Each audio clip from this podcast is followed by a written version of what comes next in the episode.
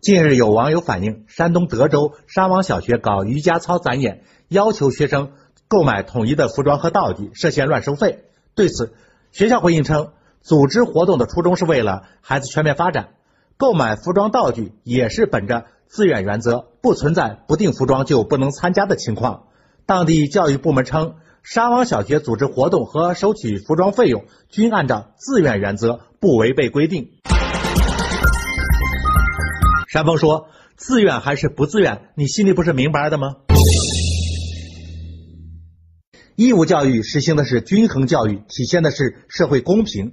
义务教育阶段的公立学校开展各类文体活动，当然是必要的，也是必须的。但是这类活动要无条件的对全体学生开放，要由学生自由来选择。重点要体现这一阶段的未成年人在接受义务教育阶段有不受。家庭条件限制的自由选择接受义务教育的权利。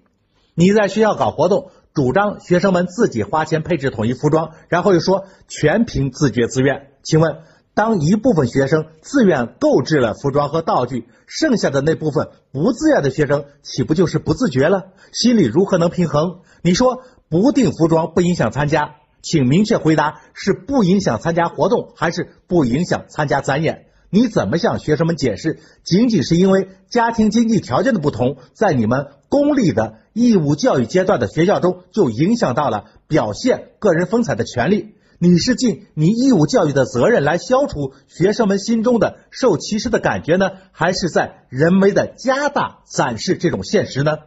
至于说到规定，我国的义务教育法第二十五条明确规定，学校不得违反国家规定收取费用。